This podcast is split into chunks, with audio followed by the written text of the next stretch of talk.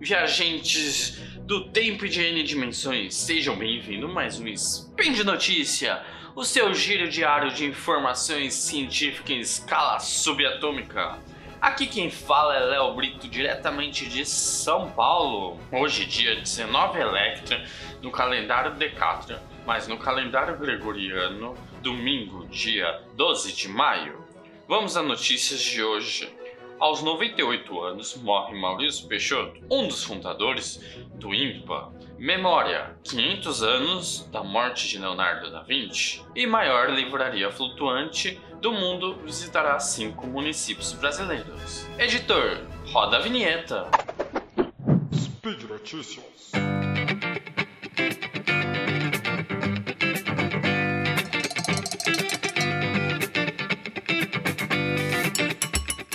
Vamos falar a primeira notícia, que é para a gente valorizar os cientistas de nossos países, principalmente, é, é, principalmente o matemático brasileiro que deu sua importância e a gente vai falar sobre os valores deles. É essa notícia que fala.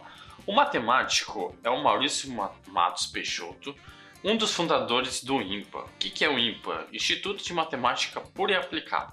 Infelizmente, ele morreu no último dia 28 de abril, aos 98 anos, no Rio de Janeiro.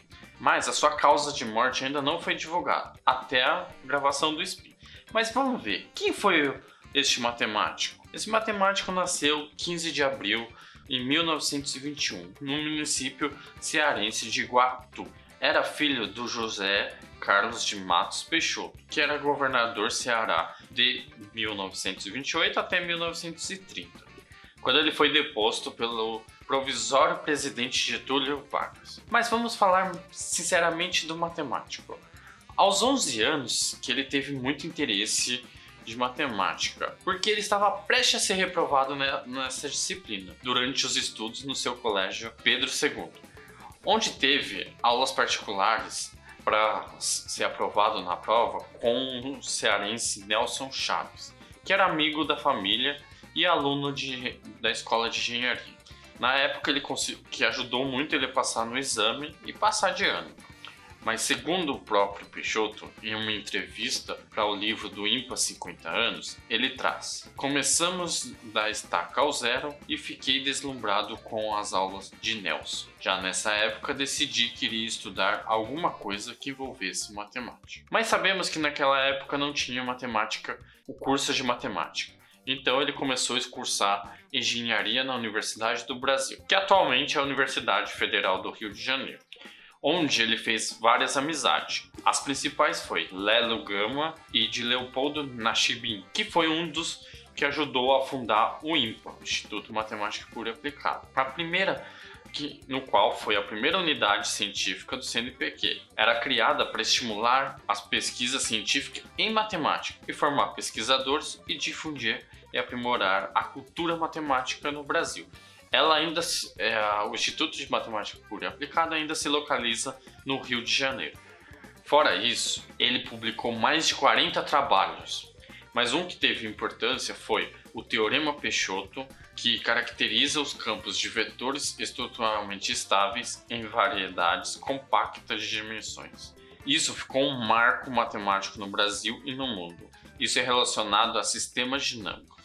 Mas também ele recebeu vários prêmios, como o Moinho Cientista em 1969, que é considerado um dos tradicionais estímulos à produção intelectual brasileira. O Prêmio de Matemática da Academia Mundial de Ciências em 1987. Também veio a receber o Gran Cruz e a Comenda de Ordem Nacional de Mérito Científico, e dentre outros. É, foi presidente do Conselho Nacional de Desenvolvimento Científico e Tecnológico, o CNPq, da Academia Brasileira de Ciência e, por fim, da Sociedade Brasileira de Matemática, a SBM mas também deu aula no Instituto de Matemática e Estatística, o IME, da Universidade de São Paulo, e também foi o segundo, isso é que é impressionante, foi o segundo brasileiro a falar como palestrante convidado em um congresso internacional de matemática, ICM, que aconteceu ano passado e a gente comentou aqui em, vários spin de notícia. mas esse foi na edição de 1974 em Vancouver, Canadá. Afirma o Marcelo Viana, que é o diretor-geral do INPA atualmente, ele diz assim que a vida e a trajetória de Maurício se confunde com a história da matemática brasileira, que ele ajudou a criar e inspirou muito. Ficou feliz que ele tenha podido testemunhar a promoção do Brasil ao grupo de elite da matemática mundial e o Congresso Internacional de Matemáticos realizado aqui no Brasil. Isso também a gente já comentou no ano passado em algum spin de notícia que vocês podem ver aí nos seus no post ou no, nos seus agregadores de podcast. Então, vamos lá, cada vez mais que a gente tenha mais cientistas brasileiros, que a gente possa cada vez mais valorizar os cientistas brasileiros e a cultura e a divulgação científica brasileira temos que sempre valorizar. Agora, vamos falar, continuar falando sobre é, grandes pensadores e homenagear sempre vários matemáticos. Agora vou valorizar Leonardo da Vinci. No último dia, 2 de maio, é celebrado, foi celebrado o quinto centenário de morte de Leonardo da Vinci. Mas quem foi o Leonardo da Vinci? Ele foi um grande percussor das atividades de divulgação científica e artista do século XV.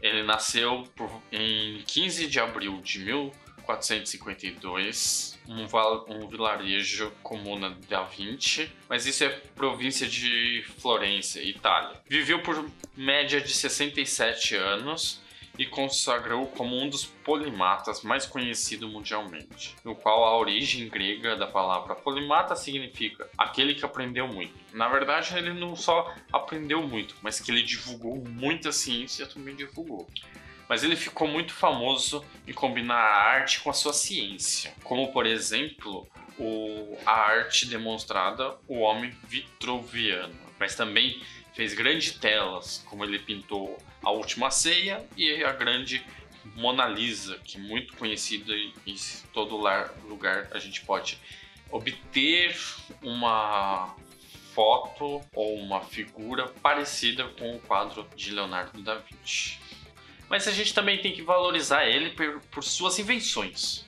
Por exemplo, ele projetou máquinas bélicas como tanque de guerra e catapultas, equipamentos voadores como paraquedas e asa deltas. E até mesmo eu acredito que ele tenha feito alguns robôs, não igual que a gente traz hoje em dia, mas para aquela época era uma evolução muito grande cientificamente. Já na matemática, a gente tem que dar destaque para a divina proporção. O que consiste? É um tipo de simetria que é encontrado em vários trabalhos dele.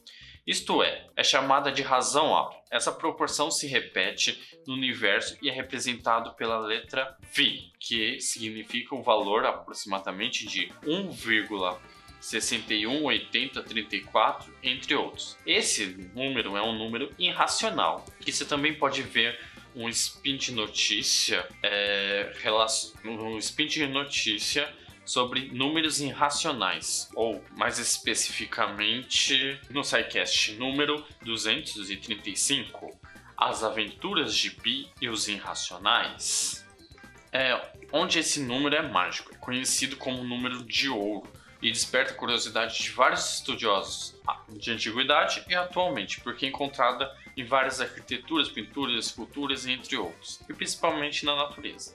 Como ele descobriu esse valor? Ele teve várias pesquisas, mas um exemplo que ele utiliza muito, que é referente ao homem vitruviano, é a altura do corpo humano é a, é a medida do umbigo até o chão. Se você achar essa razão entre eles, o resultado vai dar um número φ, que vai dar aproximadamente 1,618. Ou, por exemplo, a medida do ombro até a ponta do dedo e a medida do cotovelo até a ponta do dedo. Se você fazer essa razão, também é, você descobre o número φ. Mas a gente tem que falar da homenagem de 500 anos da morte Da Vinci. Começou no ano passado, dia 29 de outubro de 2018, na Itália, com a exposição de um dos mais famosos manuscritos do gênio da Renascença, o chamado o Código de Leicester, que foi emprestado pelo magnata Bill Gates à Galeria de Ofícios de Florença. O manuscrito é um único dos grandes Códigos da Vinci. Ao ser adquirido por 30 milhões de dólares em um leilão, tornou-se o livro ou o documento mais caro do mundo.